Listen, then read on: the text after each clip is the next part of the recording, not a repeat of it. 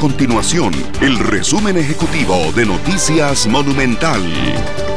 Hola, mi nombre es Fernando Muñoz y estas son las informaciones más importantes del día en Noticias Monumental. El Ministerio de Salud aplicará una multa superior a los 2 millones de colones a la mujer que dio a luz en el Hospital San Juan de Dios y a su esposo por omitir informar que estaban contagiados de COVID-19. A esta mujer se le practicó una cesárea el pasado jueves y fue hasta después de ese procedimiento cuando informó a las autoridades de que su marido era un caso positivo del nuevo coronavirus.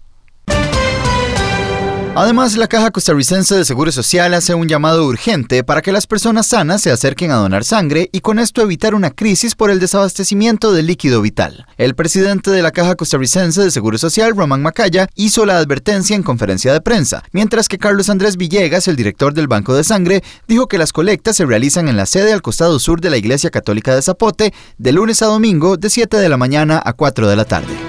Estas y otras informaciones las puede encontrar en nuestro sitio web www.monumental.co.cr. Nuestro compromiso es mantener a Costa Rica informada. Esto fue el resumen ejecutivo de Noticias Monumental.